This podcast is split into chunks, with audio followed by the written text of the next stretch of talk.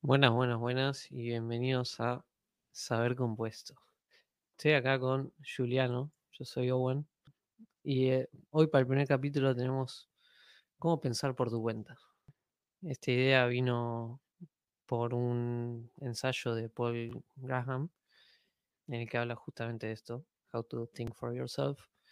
Para quienes no saben, Paul Graham es fundador de Y Combinator, un fondo de venture capital muy conocido, es un programador muy conocido, eh, escribió el lenguaje Lisp y es muy conocido en el mundo tech justamente por estas cosas, por Hacker News y, bueno, y por, como dije antes, su fondo Venture Capital. Sí, por supuesto, y perdón, te agrego, Y Combinator fue al final la incubadora de, no Stripe, la incubadora de Airbnb y de un par de empresas más. Y creo que el market cap del portfolio de empresas que ha incubado eh, Y Combinator está en 700 billions, una cosa así. Es un, Increíble. delirio. Increíble lo que hizo. Sí, hoy es una de las más conocidas. Em, pero bueno, este eh, ensayo en particular es muy revelador, por lo menos para nosotros, en el sentido que él explica cómo pensar distinto. Sí, te interrumpo. ¿Por qué crees que pensar distinto es importante, necesario o, o- o por Bueno. qué crees que es relevante? Bueno, él, él nos da algunos ejemplos, pero principalmente yo como vengo del campo de las finanzas, eh, me gusta el ejemplo que da él de pensar distinto. Dice, si todos piensan que las acciones valen lo mismo en el mercado, no hay ningún lugar para encontrar valor, digamos. Entonces, sí, como desafiar eso está buenísimo, me parece. Desafiar el precio de mercado de algo, eh, evaluando una empresa o haciendo análisis fundamental. Parece genial y es una forma de encontrar eh, untapped value, digamos. Sí, y si me permitís, creo que eso viene del, del paper de Hayek que se llama El uso del conocimiento en la sociedad, que lo escribió me parece en 1945 o algo así, y, y lo que plantea Hayek es que las sociedades se enfrentan a un dilema con el uso de la información que se les otorga, y con esta información tienen que darle el uso de, eh, por ejemplo, setear los precios de la economía o tomar decisiones más en general.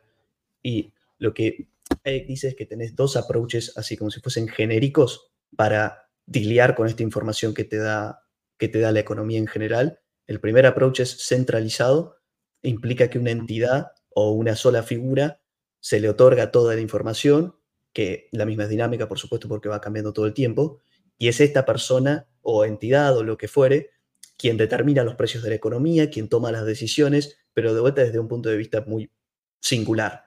La- el otro approach es descentralizado, que es en esencia el sistema de precios.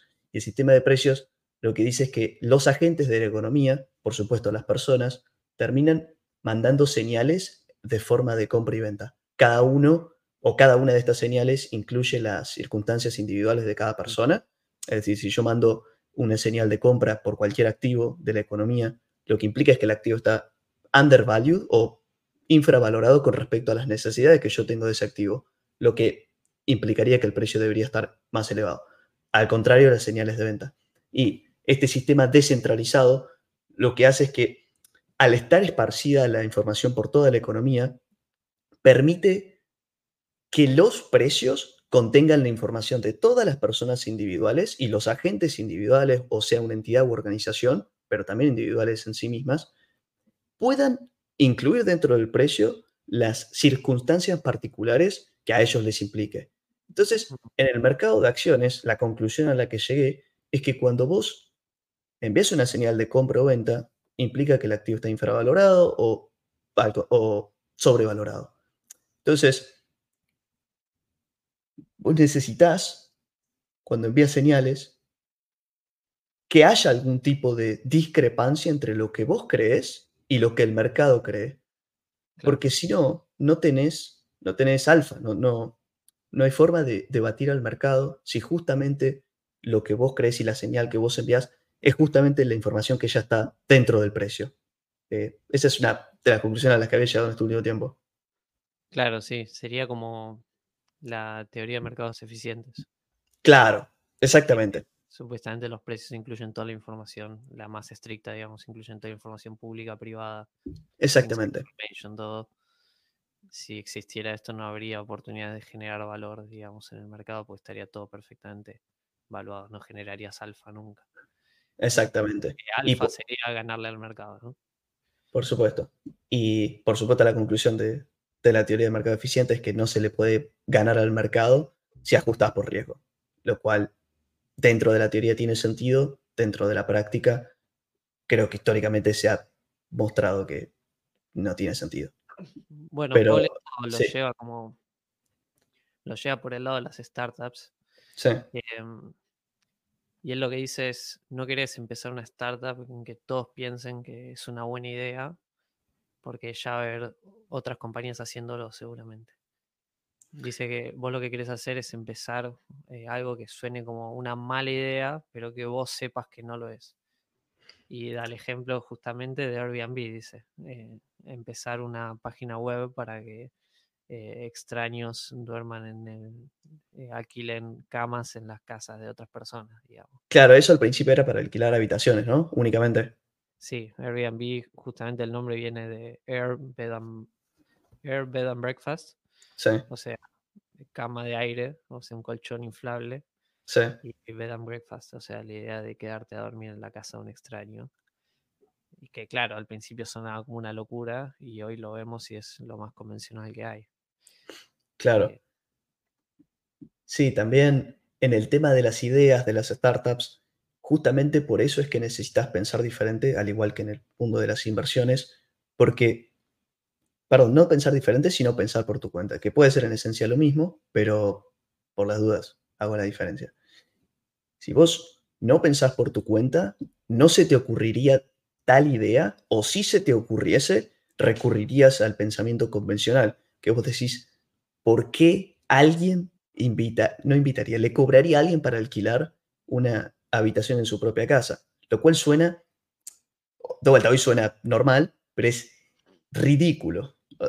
Imagino que hace 15 años justamente por eso nadie lo había hecho.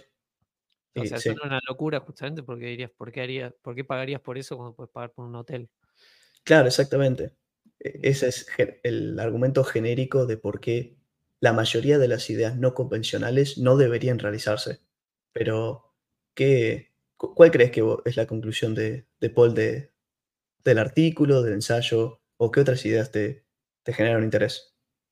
A mí lo que me parece es que es súper interesante eh, cómo lo plantea él, que dice, o sea, si querés encontrar realmente valor, eh, tenés que pensar distinto a los demás, tenés que ir en contra de las convenciones. Eh, y él lo plantea como desde el punto de vista de él, de, de Y Combinator, y de los founders que él ve, que son más eh, nerdy, digamos, y que por lo general piensan fuera de las convenciones solo por el hecho de no saber cuáles son las convenciones, digamos. Eh, claro, esa es una de las soluciones o una de la parte de la receta que él da para, para afrontar él. Porque en definitiva, el tipo dice que si el pensar por tu cuenta es positivo, en cierto espectro, ¿cómo hacemos para pensar más independientemente o más por nuestra cuenta? Y ahí es cuando decís que dice eso. Sí, bueno, él, discute si justamente si es algo que tenemos nato o no, pero dice que justamente si vos toda tu vida fuiste un nerd, por así decirlo, ya estás medio por fuera del pensamiento convencional, digamos, porque no sabes cuáles son las convenciones y tenés intereses que las demás personas lo ven y no lo entienden. Eh, pero claro, porque estás, no sabes cuáles son las convenciones, no sabes que él lo dice mucho con las computadoras, él era programador, digamos, y claramente no era lo más popular en los 70, 60. Es, está trabajando con una computadora que nadie en su puta vida había visto una, digamos. Claro, y en ese sentido me hace recordar que él me parece dijo que ha detectado que gran parte del pensamiento independiente es natural a las personas. O sea, es como uno nace con esa cualidad, eh, si se le puede llamar así, o no, o en gran parte. Por eso también da estas soluciones como para que uno no vea que el camino es, es tan binario, o lo tengo o no lo tengo. Y esto me hace acordar... Sí. sí, no, perdón. Esto me hace acordar a un gestor de fondo canadiense, si no recuerdo mal, Giverny Capital, el fondo, y el tipo se llama François Rochon. En una de sus letters, creo que la de 2013, él escribe sobre el gen tribal. Dice que después de él arrancó a invertir en el 93, más o menos, que comenzó gestionando carteras de familiares y conocidos, y me parece que en el 96 empieza a administrar Giverny Capital. Espectacular el fondo y gran retorno por los últimos 30 años. Y dice que después de décadas de observar a los inversores, recordemos que esto lo escribió en 2013, notó que puede llegar a existir este gen tribal que él se lo atribuye a algo que ha evolucionado dentro nuestro, pero que como si fuese que la naturaleza lo insertó en nosotros hace milenios, por ejemplo, y que esto ha evolucionado y es este gen el que no permite o sí permite pensar por su cuenta. Él decía que en un principio las sociedades estaban organizadas en tribus, por supuesto, y el costo de pensar por tu cuenta era muy alto, porque cuando se vivía en las tribus, si, un, si uno de nuestros vecinos decía que deberíamos correr porque eso, por peligro, porque vivíamos atacados por animales, por lo que fuere, el costo de vos pensar por tu cuenta y decir, ¿debo correr? Es muy alto, por lo que naturalmente nos fuimos inclinando hacia el no pensar por nuestra cuenta, sino acatar a lo que decía la, tribu, porque el costo era muy alto. Y él dice que por haber existido o por haber vivido muchos, muchos años en este tipo de, de sociedades, se instauró en nosotros un gen, que él denomina el gen tribal, y en su estimación, el 90-95% de las personas tienen este gen, que implica que estamos el 90-95% de las personas estamos genéticamente configuradas para no poder pensar por nuestra cuenta o no poder tomar nuestras propias decisiones o no ir en contra de lo que las masas nos indican, lo cual también tiene infinito sentido. Y también se ajusta mucho a, los charts que se ven de, underperformance de, de inversores, que imagino los charts dicen que el 90% de las personas terminan underperformando al mercado y de vuelta vuelve a todo esto de, la competencia por medio de, las señales que uno envía, de la necesidad de que haya información original en nuestra señal o de lo contrario, por supuesto, vamos a padecer ante lo que ya está apreciado en el activo y todas estas cosas.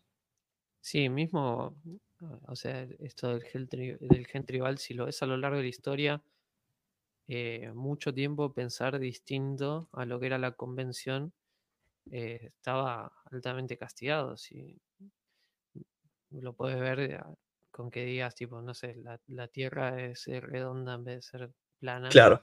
Ya era una locura. Eh, y capaz el costo por eso era que te acusen de hereje y que te quemen en la hoguera, digamos. bueno, caso Galileo. No sé si lo quemaron, pero Creo que lo habían acusado de hereje literalmente por eso, por esa declaración. Sí, sí, sí. Ah. Eh, son cosas que eh, antes estaban muy mal visto ir en contra de las convenciones. Y justamente porque venimos de tribus. Eh, y claro, si, si vos estabas cazando con gente y veías que uno empezaba a correr. Claro. Empezó a correr porque vio algo claramente. Y vos empezabas a correr, el costo de no correr era altísimo, porque te comía un león, capaz. Eh, claro. Y a todo esto destaco que él menciona, François, que no. Que, es una teoría y es producto de la observación empírica. No es. De la observación, perdón. No es. No es científico. No, no está, no está chequeado científicamente. Pero es una teoría que él tiene. Sí, y hoy en día quizás es eh, pensar en contra de la convención está, incluso te diría que se incentiva, eh, porque hoy la gente que más capital acumula, que más dinero hace, son todas empresas que en algún momento fueron en contra de la convención y que rompieron con algo, que rompieron algún mercado. Eh, entonces la innovación está altamente eh, premiada, eh, por lo menos en Eh, nuestro sistema. por supuesto, y creo que las empresas a las que te referís son las que Peter Thiel caracterizaría como estas empresas que hacen el salto de 0 a 1, Mm. el- la innovación vertical. Peter, en el libro, no sé si te lo acordás, pero ¿cómo, cómo decís que él diferenciaría la- las tecnologías? Eh, no recuerdo, pero justamente ahora estoy, estoy leyendo eh, este libro que me recomendaste, el de, el de Innovation, que era un Ah, The Innovator's Dilemma. ese de Innovator's Dilemma, y justamente habla de eh, las disrupting technologies eh, y cómo entran a, a Claro, eh. Bueno, esos libros están infinitamente relacionados. Mi hipótesis es que de 0 a 1 está pasado, si bien no lo dice en The Innovator's Dilemma. Y lo que Peter plantea es que tenemos, o existen dos tipos de tecnología. En primer lugar, tenés las tecnologías que van de 0 a n, que implican mejoras marginales a una tecnología ya creada, algo que te mejora la performance de tal tecnología, y tenés las tecnologías que son de 0 a 1, que implica disrupción, en palabras de Clayton, implica algo totalmente nuevo, algo que sea radicalmente mejor a lo que ya existe y que se permita y que permita operar o realizar la operación que esa tecnología previamente hacía, pero a un costo infinitamente más bajo. Y generalmente me parece que estas tecnologías que son de 0 a 1, como por ejemplo Airbnb, como por ejemplo Uber. Uber.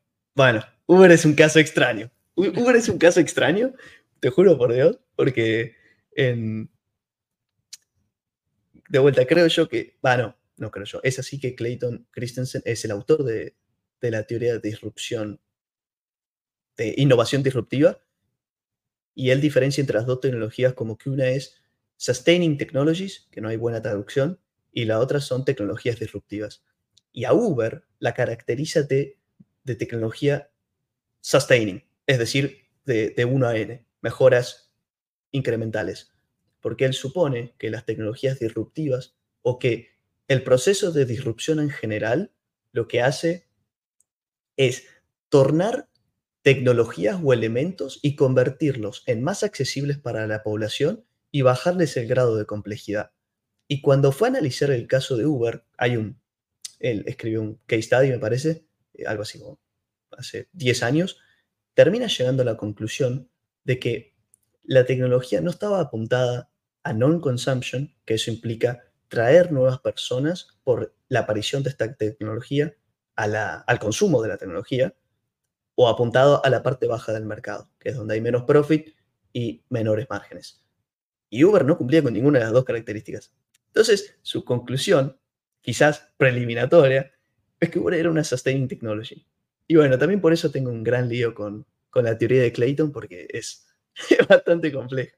La verdad que no la termino de entender. Y es raro, pero como hablábamos recién, tipo lo de Airbnb, eh, como que ya tenían los hoteles. O sea, ¿por qué te ibas a quedar en la casa de alguien si ya existían los hoteles? Claro, En el caso de Uber es porque ibas a pedirle a alguien por una app que te lleve si podías ir a la calle y pedir un taxi. O absolutamente. Contratar una limusina, lo que sea. eh, Y volvemos al ensayo de Paul, al Gentribal de, de François Rollon, al 1 a 0 de Peter Thiel. No podrías, o uno no podría ver tales soluciones si pensara de manera convencional, que quizás te llevan a- al capítulo este de secretos de Peter, ¿lo recordás? em, sí, em, pero me gustaría tocar más en eso de que dice Paul. Sí, que él justamente, como que ya cubrimos una parte que dice, básicamente los nerds no conocen las convenciones. sí, Él también dice que está un poco influenciado por el entorno. El tema de rodearse con gente con pensamiento independiente y Mm, sí. distintos tipos de personas. O incluso, esto no lo dice él, pero para mí viajar incluso eh, te abre mucho la cabeza de ver cómo piensa distinto eh, sí, y cómo, eh, contradice quizás incluso las convenciones que tiene uno en la cabeza incorporados por la sociedad donde vive, digamos. Eh, Sí, eso me parece que es relacionable también con algo que dijo Peter Thiel, pero no es más que una observación, me parece genérica, no lo adjudicaría a él.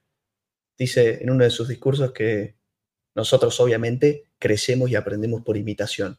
Desde que nacemos, la manera en la que nosotros aprendemos hábitos, en la que aprendemos a comportarnos, en la que aprendemos a caminar, a hablar o cualquier cosa, no es más que el producto de la imitación de nuestro entorno. Entonces tenemos como una serie de X cantidad de años, serán 5, 10, en los que de alguna manera configuramos al cerebro para imitar al ambiente, para imitar al entorno, a las personas. Entonces también por eso terminamos siendo el promedio de las personas que nos rodean. Que por supuesto esa frase no es mía, es espectacular, no sé de quién es, pero creo que es muy cierto, por esto que decís. Sí, eh, bueno, Paul en el ensayo dice que habla justamente de las modas. Sí. eh, y dice que si, si te alejas de un lugar a cierta distancia, puedes ver las, cómo las ideas se expanden por un grupo de gente, como olas, digamos. Eh, y el ejemplo exacto es la moda. En la moda vos ves de repente eh, todos empiezan a usar pantalones más holgados y lo empiezas a ver y al principio parece medio raro, eh, pero de repente se empieza a incorporar más y de repente ves a más gente usando eso y más gente usando eso y se vuelve la convención justamente. Ah, eso es espectacular. Eso me lo había olvidado. Claro, sería como si, como si existiese un plano en el que pudiésemos ver cómo las ideas se van transmitiendo. Veríamos quizás a la persona independiente que se le ocurre alguna moda X de ropa o de, cualquier cosa, y cómo eso se va esparciendo por toda la economía, hasta que termina siendo la, la, la, la nor- la norma del grupo y pasa a ser la moda en general. Pero les parece espectacular. E- Es excelente, es excelente. Y bueno, y él lo que dice ahí es, dice que también hay eh, moda intelectual, digamos.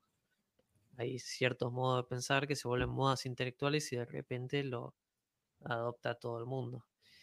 Claro. Y él lo que dice es, no querés participar en esas modas intelectuales, no por solo por pensar por tu cuenta, sino porque las ideas que están fuera de moda eh, son capaces eh, de llevarte a lugares mucho más interesantes. eh, o sea, la capacidad de una idea fuera de moda de llevarte a un lugar interesante es mucho más que una idea que está de moda. Porque Claro, y me, y me haces a- innovador.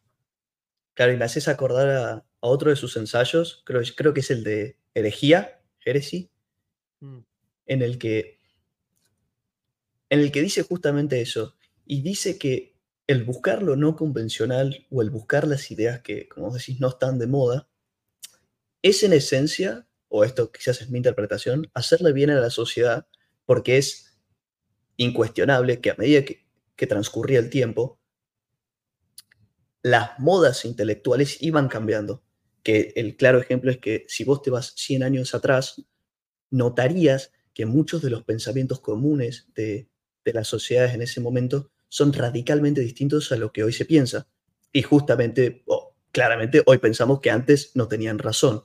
Entonces dice que buscando dentro de las ideas herejes, que él cataloga hereje como justamente como algo no convencional, como algo Sí. que Tabú, Sí. se podría decir. Claro, tabú. Esa es una gran palabra. Claro. Justamente en las ideas tabú, podés dar o podés encontrar una de las ideas que de acá 50, 100 años van a adoptar y que si volviesen a nuestros tiempos dirían, pará, ¿cómo es que no pensaban en esto si es totalmente obvio? Claro. Eh, bueno, de vuelta, muy relacionado al concepto de Secrets de Peter Thiel. Sí, eh, y él dice justamente que la gente en- habla de los secrets como esto, como el pensamiento eh, que las ideas que están ocultas, por así decirlo, ya sea eh, porque están en la naturaleza, o sea, natural secrets, que deberías estudiar la naturaleza para descubrirlas, eh, o las ideas de eh, people secrets, digamos, que es lo que la gente no, no quiere pensar, lo que es tabú, lo que es hereje o lo que está fuera de, Claro. de la convención. Y él dice que hay cuatro razones por las que la gente no cree en los secretos, digamos, o que no existen. Ah, esas no las recuerdo. A ver. Eh, y una, la primera es incrementalismo. Sí. Él dice que eh, hoy la sociedad eh, premia mucho más a los eh, a las mejoras pequeñas que a lo que es riesgoso y, y novedoso, digamos. ¿Me permitís pausarte? Sí, sí, sí. Eso, eso sale de, de vuelta, eso sale de Clayton Christensen. Porque cuando sos un alocador de capital, cuando vos disponés de recursos, sos una empresa, tenés dos o tres avenidas, en el libro menciona dos, pero después termina apareciendo otra, tres avenidas para alocar el capital. La primera es te- eh, Sustaining Technology, mejoras incrementales a un producto ya existente. Y lo curioso es que este producto ya tiene mercado, ya tiene clientes, entonces vos sabés que deployando ese capital vas a mejorar el producto y sabés que tus clientes ya lo quieren. Entonces, sabés que van a pagar, también lo podés coordinar con ellos, pero sabés que van a pagar el premium que el nuevo producto mejorado implica. Entonces, es como si tuvieses retorno casi seguro y altísimo retorno sobre el capital. Después tenés las mejoras de eficiencia, que implica hacer un proceso de manufactura más barato. Implica aumento de márgenes para la empresa. Aumentas los retornos sobre el capital y liberas flujo, eh, liberas free cash flow para poder deployar nuevas oportunidades. Y por último, tenés las innovaciones disruptivas, que no tenés certeza de que vas a encontrar algo que tenga sentido, no tenés certeza de, de retorno tampoco, estás apuntando a algo que no sabes si tus clientes ya existentes quieren, o estás apuntando a un mercado que aún no existe, o a un mercado que ofrece profits mucho más bajos que el producto de mercado que vos ya tenés consolidado. Entonces dice, ¿cómo puede un manager llegar a la conclusión, bajo razonamiento lógico, de que lo correcto es invertir en la tecnología disruptiva? Entonces, todo esto motiva a los managers a terminar eligiendo la sustaining technology o la, mejora de eficiencia, porque tenés retornos sobre el capital casi asegurados y altos al mismo tiempo, y es mucho más seguro, que es justamente esto que vos decís de que premian el incrementalismo. Claro, bueno, nosotros como profesionales de finanzas lo, lo veríamos y diríamos, bueno, necesito, necesito Por supuesto. eh, necesito un flujo de fondo positivo para invertir en esto, digamos. Claro. Y, y a veces no está, hay que desarrollar el mercado, justamente. Bueno, el segundo, el segundo punto contra el- la creencia en los secretos de Peter Sí. La versión a riesgo, justamente, de no ir contra el status quo. Eh, y ahí tiene una frase que me parece increíble, que dice, eh, estar solo, eh, pero correcto, digamos, being lonely but right, es difícil. Pero estar solo, incorrecto, es inaguantable, es Uf, un- unbearable. Eh, claro, y eso, eso es como... O sea, justamente menos motivación y menos incentivo al pensar por tu cuenta. Claro, Por- si yo tengo una idea completamente disruptiva y la estoy desarrollando por años. Y eventualmente me doy cuenta es, es incorrecta, es eh, mi, mi assumption, Sí, eh, perdí años de mi vida, digamos, desarrollando algo que no va a dar. Sí, no, no solo eso, sino que, por ejemplo, viste, de vuelta a las inversiones y el hecho de pensar distinto al resto, el hecho de ser un contrarian, yo llegué a la conclusión, a la conclusión de que es casi psicológicamente insoportable. Por, no, por el, no por el simple hecho de estar temporalmente en lo incorrecto o lo correcto, cualquiera sea el resultado, sino que saber, por, todo esto de limitación, por todo esto de cómo estamos configurados, saber que estás yendo por un camino no convencional y que no estás teniendo retornos por seguir ese camino, yo, yo creo que, yo creo que es psicológicamente muy difícil de aguantar. Eh, no sé, esto, esto también lo he hilado en el pasado con el concepto de social proof de Robert Cialdini. ¿Lo tenés? Sí, Viste que es justamente todo esto, de que somos como seres humanos mucho más propensos a seguir lo que las convenciones o las sociedades quieren. Por eso e- es como uno de los elementos que más influencia nuestra, nuestra psicología interna y nuestra toma de decisiones, que es lo que hacen las masas. Por eso cuando vos estás en cualquier lugar o en, un- en la calle, e- en la universidad, en cualquier lado, y notas que todo tu grupo, por ejemplo, se levanta y se va a otra aula, casi que ni siquiera preguntás por qué lo hacen. Simplemente lo seguís porque asumís que las masas tienen razón. Y es de vuelta toda esta imitación y todo. ¿Y cómo estamos configurados biológicamente? Todo se relaciona entre sí. Sí, todo. Eh, sí, además de esto, la tercera es complacencia. Y básicamente lo que dice es que la gente que eh, la gente que puede innovar es la gente que tiene capital y que está en una posición cómoda en su vida para poder tomar riesgos, digamos. Sí, Y justamente esta gente es la que menos incentivo a tomar riesgos tiene, porque ya está cómoda en su vida, digamos. Claro. Eh, es algo que se ve mucho en las sociedades, eh, que claro, las clases políticas por lo general son las que las menos dispuestas a cambiar porque son las que están más cómodas en el, Claro. en el país. Y las clases que eh, más bajas, digamos, que son las que más necesitarían un cambio, eh, son las que no pueden eh, llevarlo a cabo porque no tienen tiempo o nada. Claro. Y de cierta forma, estas personas con recursos, imagino, piensan algo como, ¿por qué sacrificar algo que ya tengo por algo que no sé si va a venir? Lo cual, desde el punto de vista lógico y de las sustaining technologies y la alocación de capital, tiene infinito sentido, porque ya tenés retorno asegurado en el camino en el que estás transitando. ¿Por qué tomarías un cambio radical e irías a territorio no descubierto o no caminado? Sí, de hecho es, es algo eh, en finanzas se ve mucho eh, que cuanto más capital tenés, más averso al riesgo te volvés. eh, que ¿Ah, sí? No tenía ese dato.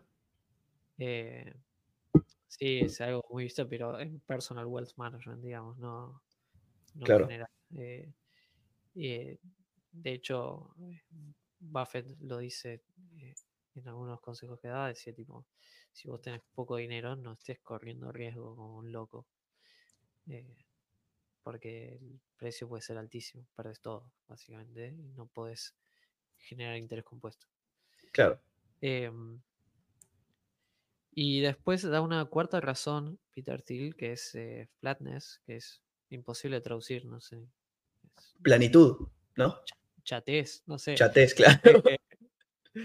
Pero no tiene mucho sentido la palabra en sí en relación a lo que dice el concepto, que está más relacionado a la globalización quizás. Sí, Y es que si a mí se me ocurre algo fuera de la convención, eh, yo viendo gente mucho más talentosa que mí en el mundo, pienso, ¿no se, lo, ¿no se le habría ocurrido a alguien esto antes? ¿Por qué Oh, sí. Eh, y yo creo que es- esa es una, una gran traba, por lo menos que tenemos en el mundo globalizado de hoy con internet, que claro, ves mucha gente más brillante que vos, claro, más capaz, con más recursos y decís, seguro a alguien ya se le ocurrió esta idea. claro. Y eso, bueno, esto creo también es de ese libro, que Peter creo que asimila la percepción de escasez de secretos con lo que ha ocurrido en el mundo físico y químico, si no recuerdo mal. Era algo así como, en el pasado, nos vamos un milenio atrás, no estaba todo el territorio descubierto en el planeta Tierra, mucho menos en el espacio, y no estaban todos los elementos de la tabla periódica descubiertos, o al menos no en la cantidad en la que tenemos hoy. Hoy. No tenés ese tipo de exploración tan directa como quizás antes se encontraba en ninguno de los dos campos, que son lo, como si fuesen los más, los más lógicos en los que uno diría, bueno, voy a descubrir un secreto. me voy a descubrir un continente, me voy a descubrir una isla nueva. Como ya está todo mapeado, la gente asocia esta falta de, creo que es lo que él dice, la gente asocia esta falta de posibilidad de descubrir territorio o elementos para la tabla periódica con la falta de secretos en sí. Y, tiene mucho sentido. Incluso me hace traer una anécdota que creo que también que es de ese libro, de una bomber. No sé si, si, es, de ese Ah, libro. sí, sí, sí, sí, es de, de ese mismo libro. Sí. Claro, bueno, lo, lo que decía Peter es que la tesis o la tesis de, de una bomber era que él quería resetear a la población en el sentido de los secretos. Como una bomber, él decía que es, era una o es una de estas personas que piensa que todos los secretos ya han sido descubiertos, no tiene sentido vivir o trabajar para otra cosa, porque las otras dos cosas que Peter identifica como buscables o conseguibles son las convenciones, que es lo que ya se sabe, se conoce y es muy fácil de encontrar, incluso las aprendes en la escuela, por lo que no tiene sentido dedicarle la vida a las convenciones, no te motivan lo suficiente, y los misterios, que creo que él dice la religión, o el hecho de saber si, si existe una deidad o algo por el estilo, que dice son difíciles de encontrar e imposibles de hacer, o, Claro. o en cierto punto, por lo que tampoco tiene sentido dedicarle la vida a algo por el estilo. Algo así dice, por supuesto estoy parafraseando. Entonces una bomber, al detectar que no quedan secretos, es decir, estas cuestiones por las que tiene sentido dedicarle la vida y buscarlas, porque se pueden encontrar, están en el intermedio, él quería hacer un reseteo. Quería hacer un reseteo a todo y que los secretos ya descubiertos volviesen a aparecer. Y de esa manera le otorgas a las personas que están viviendo nuevos sentidos de vida, porque tenés nuevas verticales de secretos para perseguir. Sí, por eso estaba en contra del progreso tecnológico. eh, como él quería Mira. volver a una sociedad más primitiva, a una sociedad más primitiva. Claro, Eh, Pero sí, justamente es por eso, por la no creencia en los secretos, que es, claro. eh, me parece es un poco irónico viniendo de un matemático, ¿no? Pero bueno. Sí. ¿Y cre- Eh, ¿Y crees que los secretos de alguna manera están relacionados con, con los fundadores, con el mismo ensayo de Paul, con el pensar diferente? eh, o sea, yo creo que hay un. Lo que, lo que dice Peter Thiel justamente Sí, eh, es que si no hubiera secretos hoy en día, eh, viviríamos en una sociedad, significaría eso que vivimos en una sociedad sin eh, injusticias escondidas. digamos. Y él da el ejemplo, él dice, bueno, si vos estás en el siglo XIX, la convención era la esclavitud en ese momento. Eh, y el, el secreto quizás era ir en contra de eso. Pero claro, todo el mundo pensaba que la esclavitud era correcta. claro. Solo cuando la gente empezó a ir para el otro lado, eh, se empezaron a dar cuenta y hubo un cambio societario. Y justamente hizo que deje de existir una injusticia en el- la sociedad.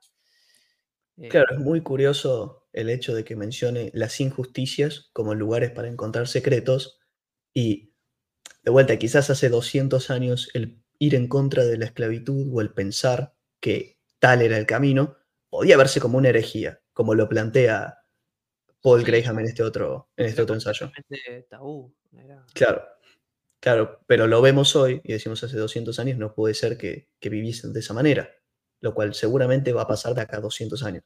Y por eso la, la incitación a buscar en lugares no convencionales, en buscar en las ideas herejes, porque esto me lo estoy acordando ahora, esta herejía, si no recuerdo mal, no es, no es absoluta, sino que es determinada por la sociedad del momento, que tiene lógica, por supuesto.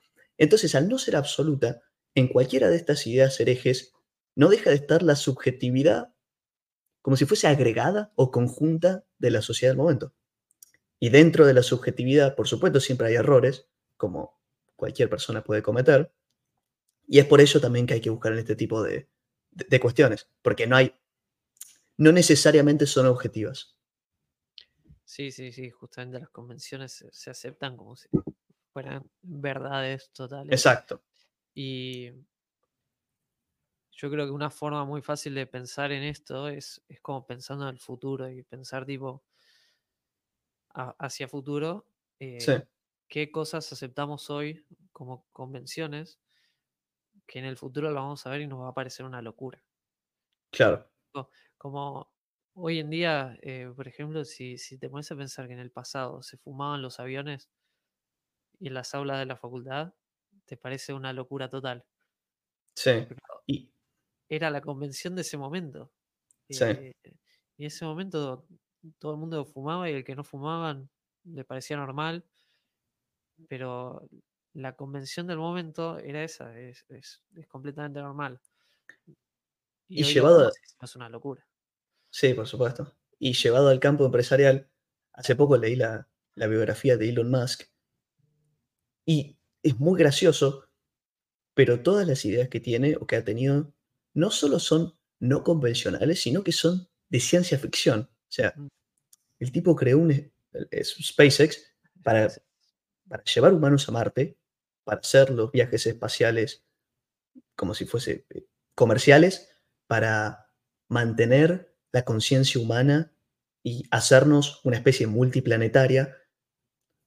Tesla, eh, em- empresa de energía renovable, autos eléctricos, que si no recuerdo mal, Tesla es la segunda empresa de automóviles que sobrevivió después de Ford, si no recuerdo mal. Y no solo eso, sino que la combina con una empresa de energía renovable que en la década de los 2000 tuvimos la aparición de, no sé, decenas o centenares de este tipo de empresas y era prácticamente imposible hacer una profitable. El tipo arma las dos en una misma y lo logra sacar adelante. Pero son ideas que son del futuro. Y estoy seguro, o no estoy seguro, pero digo, en 50 años vas a mirar para atrás y vas a decir, claro que somos una especie multiplanetaria. ¿Cómo no iba a ser este el, el camino? O claro que, claro que todos los autos son eléctricos. ¿Cómo no va a ser este el camino? Pero hoy, y hace 20 años cuando Elon empezó, o 25 años cuando Elon empezó todo esto, estaba absolutamente loco. Sí, bueno, hoy los autos eléctricos son bastante convención. O sea, acá en Argentina no, pero en el mundo sí. Eh, y es muy loco porque hace 10, 15 años era una, parecía una locura. Sí, eh, y capaz la tecnología todavía no estaba ahí, pero eventualmente claro. eh, llega, ¿no? Con el trabajo de esta gente. Sí, Eh, por supuesto. SpaceX, una locura pensar en el hecho de cohetes reutilizables, cohetes que aterrizan. Sí, eh, pero sí, creo que Elon Musk en ese sentido es uno de los pensadores más en contra de las convenciones. sí, y y es muy graciosa una anécdota del libro, es que él va y les dice a los ingenieros que siempre tienen que dudar, me parece que siempre tienen que dura- de dudar de los de las cuestiones, no, no eran legales, pero viste cuando un departamento, el departamento del Estado o el departamento aeroespacial te dice que una política es de tal manera, uno como ingeniero siempre tiene que dudar de esa, primero dudar de eso, de si tiene sentido, ponerle nombre y apellido a quien puso esa, esa regla e ir a preguntarle. Porque dice que la mayoría de estas cosas muchas veces no tienen sentido. Eh, muchas veces lo único que hacen es hacerte las cosas más caras, más ineficientes y, sin- y no tienen propósito. Por lo que cuestionarlas es como esencial para el proceso de manufactura de estas cosas. Y así también es como terminó haciendo que los cohetes estos SpaceX terminasen costando un décimo, creo, de lo que, lo que los realizaba la NASA. Hacerlos reutilizables e- es increíble. Eh, Realmente es increíble. Bueno, eh, justo me, me haces el pie porque eh, Paul Graham en el, Sí. en el artículo, va en el ensayo, habla de la estructura interna de las mentes independientes, ¿viste? Y mm, el primero que él, él dice es ser exigente o meticuloso con la verdad, digamos. Entonces, tener cuidado con el grado de creencia en las verdades, en el hecho de eh, cuestionar por qué esto es así o eh, no creer todo que es blanco y negro, digamos, sino que eh, parar sin pensar en los grises Y justamente en este caso con el que contás de Elon Musk, de cuestionar las regulaciones, porque son así, Claro, de ir y preguntar a la persona.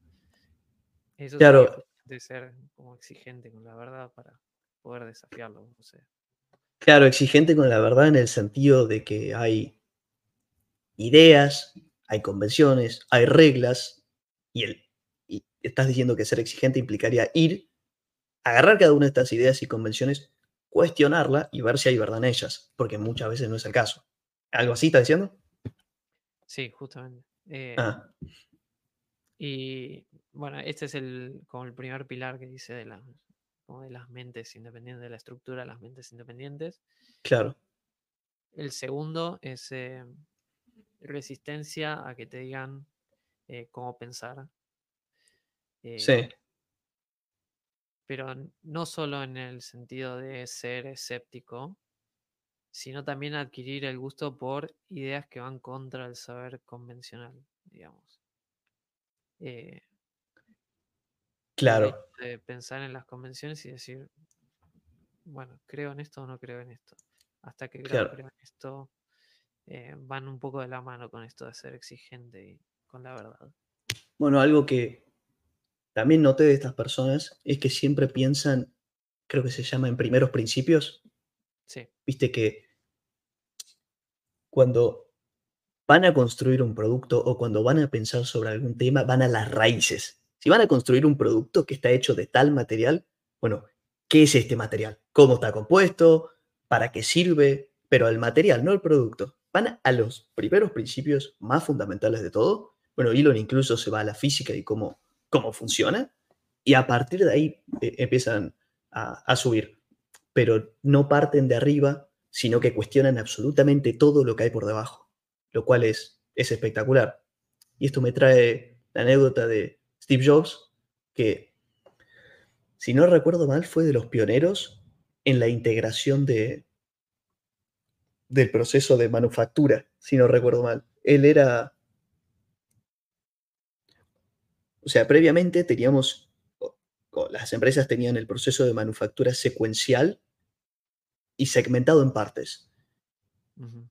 Es decir, primero se, se, ensamblaba, después se ponía esto, después se ponía esto, después se ponía esto, y eso hacía que los diseñadores de producto mandasen una cosa y después tenías ingenieros en cada, en cada parte del proceso. Lo que hizo Steve fue decir, no, pará, juntamos a todas estas personas, juntamos a los diseñadores, a los ingenieros, absolutamente todos los que trabajan en el producto, y vamos a trabajar de manera integrada en la creación de, cada uno de los productos. Creo que hizo eso con, no sé si lo hizo con la Mac, pero con el iPhone seguro, no sé si con iTunes también, porque pasa muchas veces de que hay una disociación entre los diseñadores y los ingenieros, que los diseñadores mandan cosas que no tienen sentido y que si viesen, bueno, también dio vuelta a eso, perdón, también dio vuelta a eso. Antes, esto sí creo que lo hizo con la Mac, antes lo que se... pre-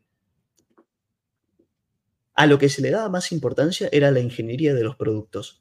Y eh, se creía que de tener buena ingeniería, el producto iba a ser consumido. Resultó no ser el caso. Y Steve también lo que puso fue que primero va el diseño. Primero el diseño y después te arreglas la, la ingeniería. Que de cierta manera Elon piensa extremadamente parecido. Extremadamente parecido. Sí. eh, y el, el hecho de pensar así como en primeros principios eh, hace que lo lleve a la innovación. Porque Claro, eh, justamente si cuando sale el iPhone, todo el mundo usaba BlackBerry. Si le preguntabas a la gente que quería, te iba a decir otro BlackBerry. sí, obvio, Eh, nadie pensaba en un celular con pantalla táctil. Eh, claro. y siempre me acuerdo de esta frase que dice, eh, si le, que creo que es de Henry Ford, que dice, si le preguntas a la, a la gente que quiere, te va a decir un caballo más rápido. Espectacular, sí, Eh, y claro, porque era la convención del momento. eh, claro, es lo que se conoce. claro, es lo que se conoce y nada, nunca no estaba desarrollado el mercado del automóvil. Claro, por supuesto. O sea, no.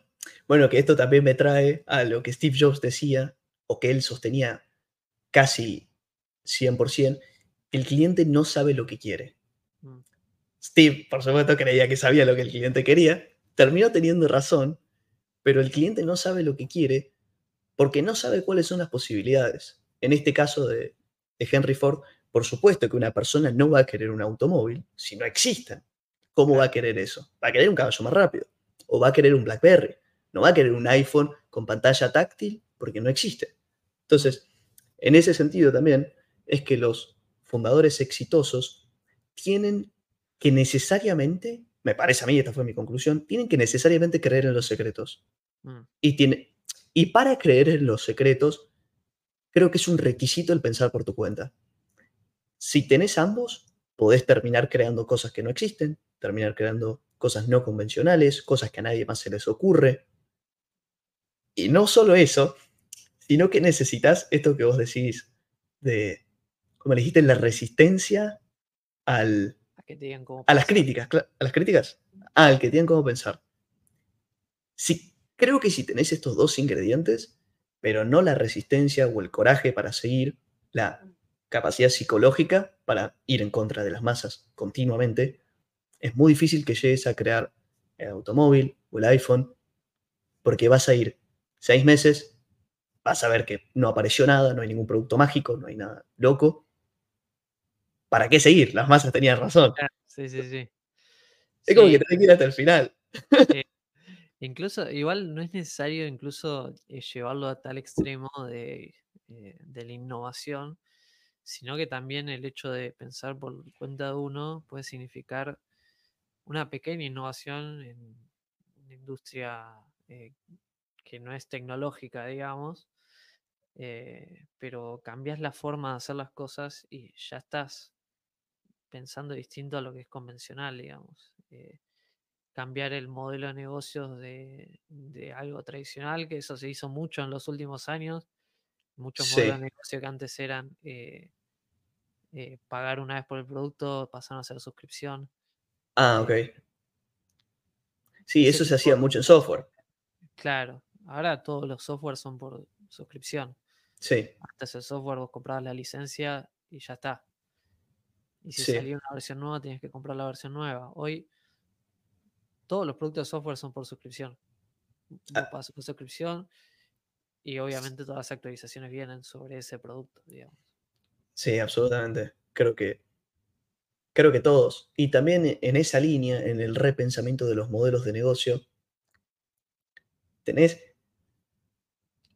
innovación, por ejemplo, en el sentido de repensar cómo funciona la cadena de, de suministro de un producto. Previamente también, eh, todas las cosas se tendían a hacer dentro de la misma empresa. Es decir, si una empresa quería manufacturar cierto producto, iba a realizar todos los, los componentes de ese producto. Pero a medida que transcurrió el tiempo, se fueron desarrollando empresas especializadas en cada componente. Eh, esto me parece que es de Clayton también, de, eh, él le llama interdependencia vers- versus modularidad, si no recuerdo mal. Dice que las, em- las industrias casi que necesariamente tienen que arrancar siendo interdependientes. Eh, es decir, los productos dentro de cada industria tienen que ser interdependientes. Porque vos para hacer algo o para hacer el producto necesitas hacer todos los productos que van por debajo. Porque como es un producto nuevo, es una industria nueva, no existen los suministros, no existen los componentes básicos, entonces tenés que diseñar todo. Pero a medida que las industrias evolucionan, van apareciendo empresas especializadas en cada componente. Entonces, un repensamiento de modelos de negocio o un repensamiento de este tipo de cuestiones vendría a ser el decir, esta industria X de momento se está haciendo todo dentro de la misma fábrica, pero en verdad, viendo la calidad de cada uno de estos componentes, viendo que se podrían coordinar eh, la cadena de los, de los suministradores de, de manera bastante armoniosa, debería tender a esta, como si fuese una descentralización, modularidad le llama Clayton. Y eso también eh, es una especie de innovación, innovación en, en el modelo de negocio. O sea, eh, lo que sería es como una integración vertical. Claro, integración vertical versus horizon- eh, integración horizontal, que Claro. tiene sentido, eh, me parece que, bueno, no creo que haya sido Apple quien empezó con la integración vertical, pero sin duda fue de, de una de las la empresa más exitosa que lo llevó a cabo con el iPhone. Ellos diseñan absolutamente todo lo que va dentro del iPhone, incluido, incluido el software, porque se querían hacer cargo, creo que esta era la razón, se querían hacer cargo del 100% de la experiencia del usuario. Ellos decían, o Steve decía, que no podía ser que el usuario se enfrente a una cuestión X de la que ellos no eran responsables. Entonces pasaron a diseñar todo, todo, todo, incluso hacer las patentes de las cosas que, que realizaban. Creo, por ejemplo, que las, las puntas estas onduladas de los iPhone, eso creo que está bajo patente de Steve Jobs. Eh, sí, bueno, eh, la culminación de eso es la MacBook hoy, que básicamente tiene el chip. de Claro, Apple, que al principio parecía una locura y hoy lo es y es claro, el más lógico del mundo. claro, eh, pero toda la vida tuvieron Intel, dependieron claro. de Intel en la experiencia de la MacBook.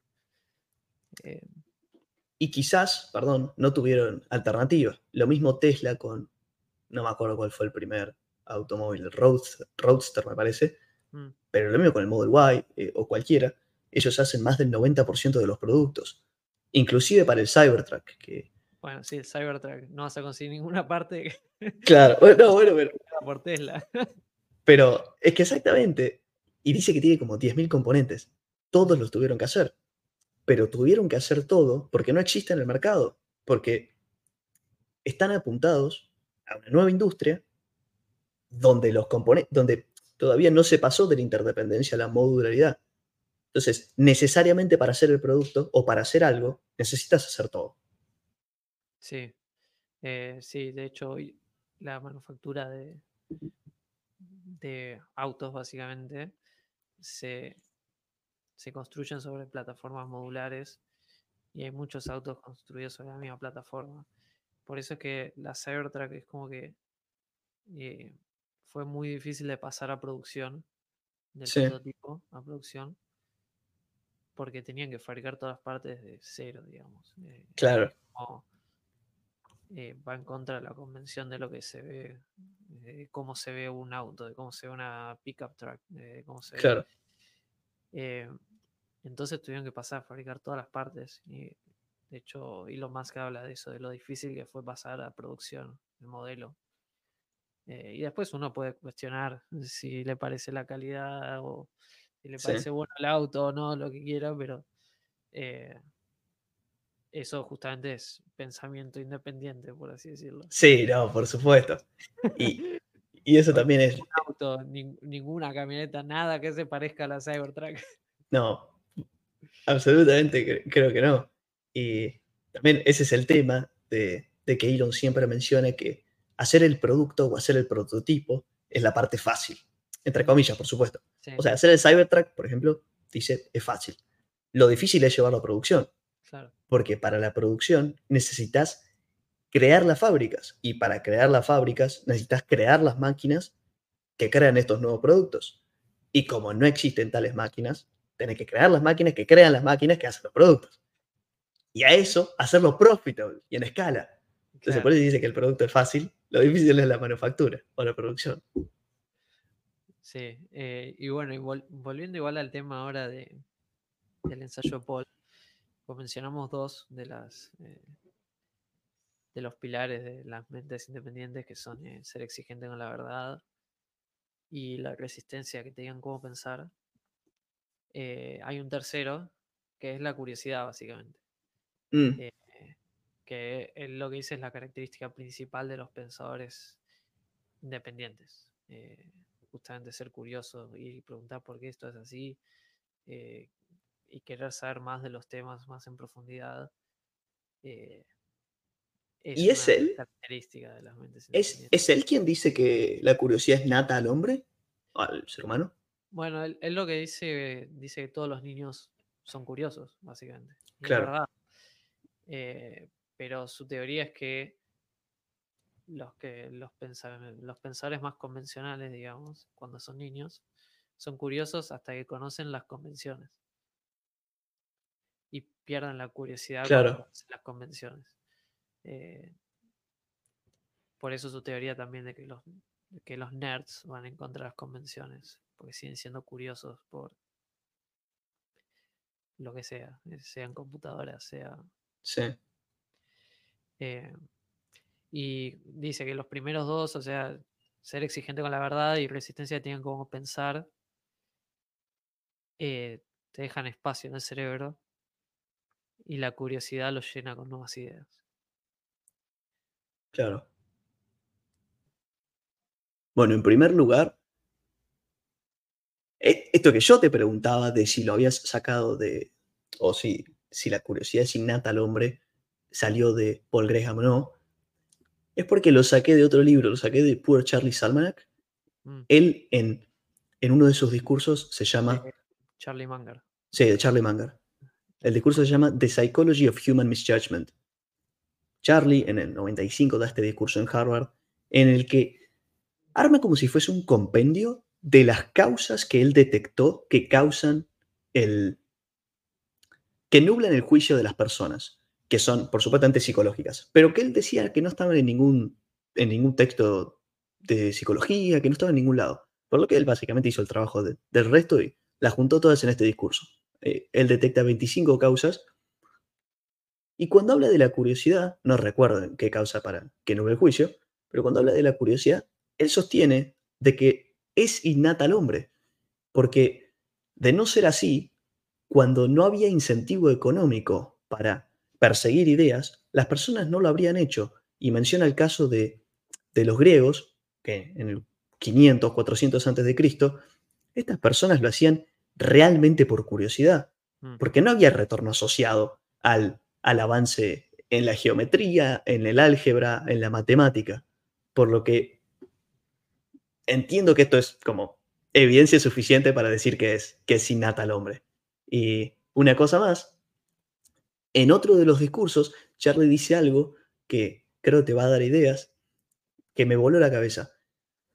No recuerdo en qué, no recuerdo en qué discurso, pero dice, ¿por qué intentaría perseguir o buscar una idea pequeña, estúpida y difícil de encontrar en mi rubro cuando puedo ir a la cuando puedo ir y encontrar ideas importantes, fáciles de encontrar en el rubro de las otras personas? Porque Charlie era muy pro o muy partidario de perseguir el approach multidisciplinario, que implica la masterización de distintas disciplinas, la física, la, biología, la psicología, la finanza, por supuesto.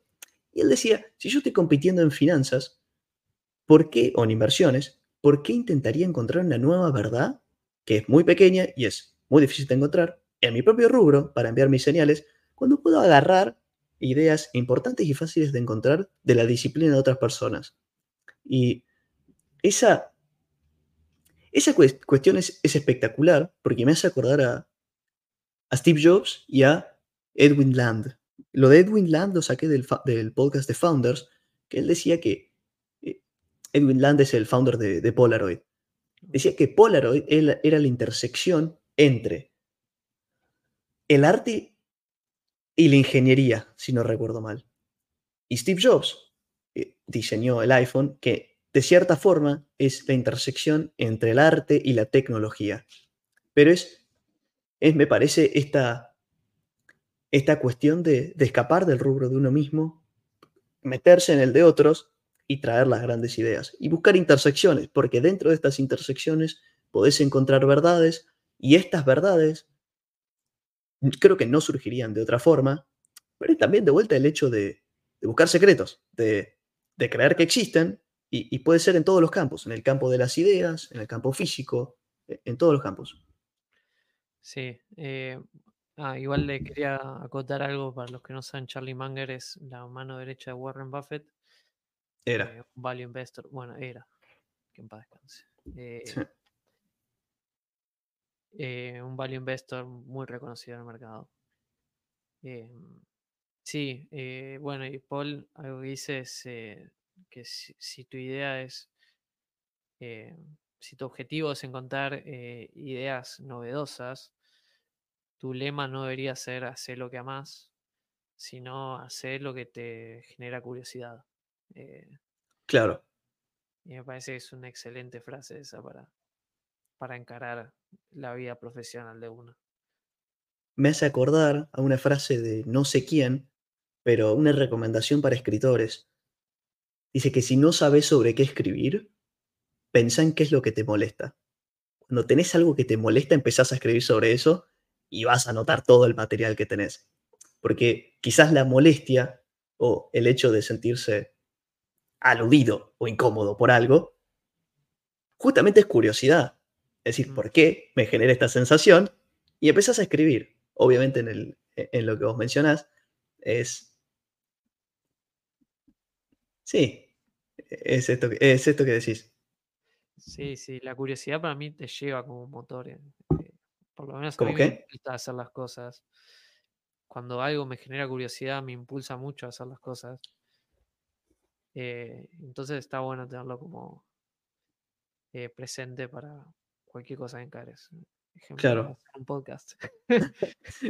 Sí, y no solo eso, sino que en otra de las, de las causas estas que nublan el juicio de las personas es que nosotros como seres humanos tendemos a quizás sobre respetar la racionalidad. Mm, Es decir, respetar a aquellas personas con altísima capacidad cognitiva y respetar las cosas que se hacen por una razón determinada.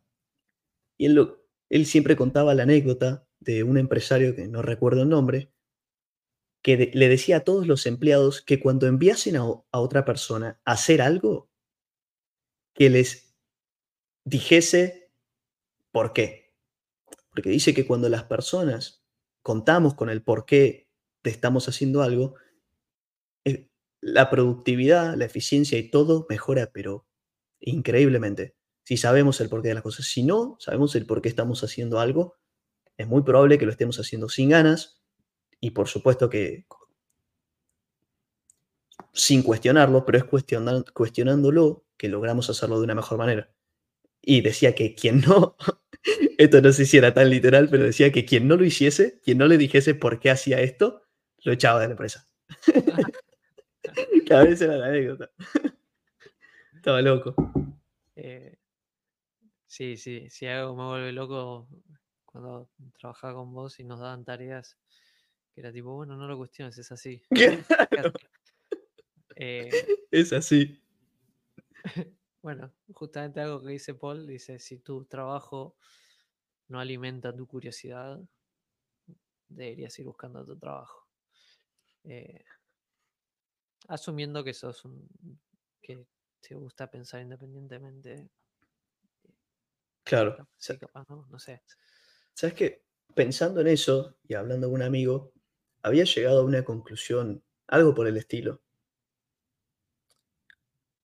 El potencial que uno tiene, creo, como ser humano, depende casi que exclusivamente de las acciones que realizamos y de la información a la que nos exponemos, de, de todo este tipo de cosas. Si uno hace solo cosas que son mecánicas, operativas, o hace cosas que no permiten la curiosidad intelectual, que no permiten aprender, que no permiten mejorar de alguna manera, de cierta forma estamos capeando o estamos poniéndole un techo al potencial que uno podría tener. De otra manera, si uno continuamente se expone a nuevas ideas, se, se expone al aprendizaje, se expone a tareas que implican esfuerzo o, o a cualquier cosa que pueda asemejarse, es como que el potencial o aumenta o de existir un potencial objetivo que sería el 100%, uno estaría más cerca de realizarlo, pero no de, no de la otra manera porque no te... Porque entiendo que las personas solo, solo terminan mejorando y creciendo cuando se someten a escenarios de estrés y los escenarios de estrés son aquellos en los que uno no sabe cómo proceder, los que uno no tiene las respuestas y tiene que aprender para hacerlo. Y después tenés el mecanismo de, de resolución de problemas. Perdón, me encanta que toques esta idea, pues nos da el pie para explicar el nombre del podcast. Mm. Ya me he olvidado. Justamente, el podcast se llama Saber Compuesto. Es un juego de palabras con interés compuesto. eh, y la idea es esa. La idea es eh, aprender cosas nuevas, eh, que la curiosidad nos lleve justamente a generar interés compuesto, ya sea en la vida personal, en las inversiones, en lo que sea. Eh, y justo va como anillo al dedo el concepto este que mencionaste recién. Claro, y dentro de- del campo de las ideas, con lo que lo había asociado este con- concepto de saber compuesto, que por supuesto suena muy mal, incluso parece una mala conjugación de verbos, pero, bueno, es lo que nos ofrece el idioma, había llegado a una conclusión algo por el estilo. Supongamos que existe un cierto tipo de, verdad en cualquier sentido de la palabra a la que se pueda llegar, objetivamente. Objetivamente. Esta verdad a la que uno puede llegar, el techo, es decir, de, de la ideología a la que puede llegar, depende casi que exclusivamente de la información que uno absorba, del aprendizaje que uno tenga. Y el aprendizaje puede ser multidisciplinario, puede ser cualquier cosa, genera X ideas. Entonces, cuanto más aprendizaje vos tengas, cuantas más disciplinas masterices, cuanto más grande sea la base esta de conocimiento, mayor va a poder ser la pirámide de conocimiento que uno puede armar con el tiempo, porque esto es muy curioso, pero las ideas no se generan en el momento en el que uno adquiere la información, sino que se generan muy a posteriori. Uno puede leer un libro hoy, leer un libro mañana, no va a tener la idea pasado mañana, sino que pueden pasar seis meses y de la nada, caminando por la calle, decís, pará, esto se conecta de esta manera. Y así es como se va armando la pirámide. El punto cul culminante es la verdad a la que uno llegó.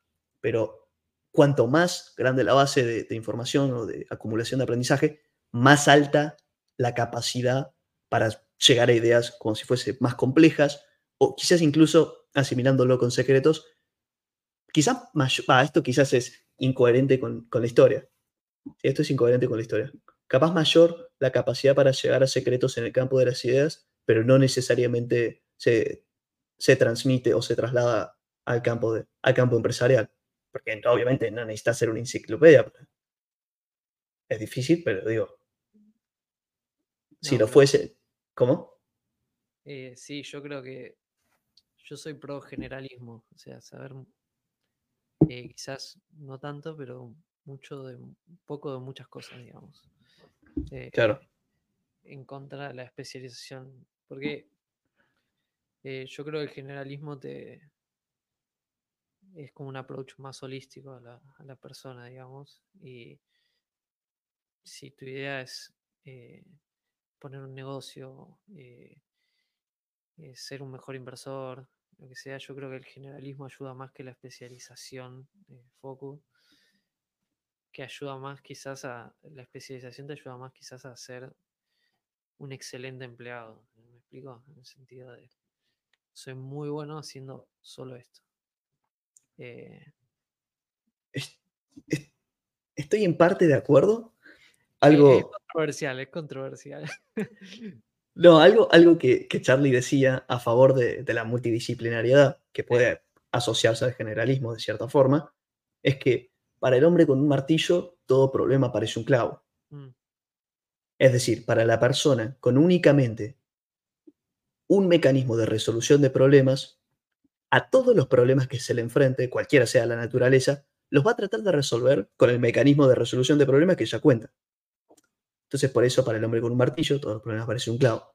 Da un ejemplo de, ah, no sé si era un economista, que quería explicar estadísticamente el retorno de Berkshire, que por supuesto, si te basas en la teoría de- del mercado eficiente, es inexplicable o no tiene sentido. Lo que hacía este tipo es que pasaba un tiempo y decía, bueno, tenés la, la regresión, lo que sea, y le añadía el factor suerte. ok, le añadía el factor suerte. Pasaban los años, el, el exceso de retorno de Berkshire obviamente seguía. Bueno, dos desvíos estándares del factor suerte. Y así, a medida que pasaba el tiempo, terminó en seis desvíos estándares del factor suerte. Y eso Charlie dice, este es un claro ejemplo de un hombre que padece el, el síndrome del hombre con un martillo. Porque es cierto. O sea, eh, creo que es lo que ocurre. eh, sí, o sea, te dispara muchas más ideas cuando tienes eh, distintos campos de conocimiento, aprendes distintas cosas. Claro. eh, y dispara la curiosidad, justamente, que es lo que veníamos hablando. Claro, también, bueno, una de las conclusiones a las que había llegado en términos de especialización o generalismo, es que si uno va directamente al generalismo, tiende a caer en algo que, que Peter tiene una frase que dice, la tengo que decir en inglés, the something of somewhere is mostly just the nothing of nowhere. O sea, el algo de algo es más bien el nada de ningún lugar. Que más o menos traducido es algo así como, si partís por el generalismo, tendés a ser bueno en un poco, o sea, terminas haciendo un poco de todo, pero no haces nada bien. Y cuando no haces nada bien, no tenés diferenciación, porque ah. justamente posees todos elementos que el mercado ya posee en exceso. Entonces, la conclusión a la que llegué es que la especialización, en cualquiera sea la disciplina o lo que sea, casi que debería ir primero y después pasas a la generalización. Pero necesitas ser muy bueno en algo, algo que te diferencie. Bueno, tiene sentido. Charlie Munger es muy buen inversor. Claro. Y después, se hizo. En, en, otras disciplinas. Claro. Y perdón, él se recibió de abogado, si no recuerdo mal. Abogado en Harvard, sí. Además, él creo que fue abogado, ejerció cuatro o cinco años, un poco más, y recién ahí pasó a administrar su, su partnership, que fue previo, obvio, a Berkshire. Eh, tenemos horas para hablar de este tema, pero me parece es un buen momento para, cerrar el podcast. Eh, y cerrar quizás con una pregunta. Eh, dejamos una pregunta para pensar. Para pensar y ser más independiente, justamente, cómo pensar por su cuenta.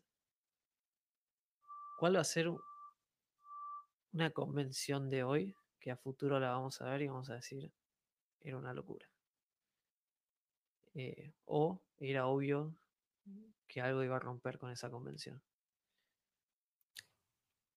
Claro, y asociado con la de Peter, eh, Peter dice, ¿cuál es la verdad que vos crees con la que nadie más está de acuerdo?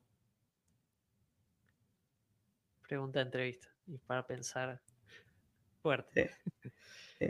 Bueno, muchas gracias por escuchar y los, los esperamos en el próximo episodio. Sí, suscríbanse, denle like, avísenle a sus amigos y... Y si pueden ratear el podcast en Spotify, ayuda un montón, así que lo agradecemos infinitamente. Y esperamos que el próximo episodio sea igual de bueno que este, o mejor. Mejor, por favor. Dale. Dale. Nos vemos. Chao, chao.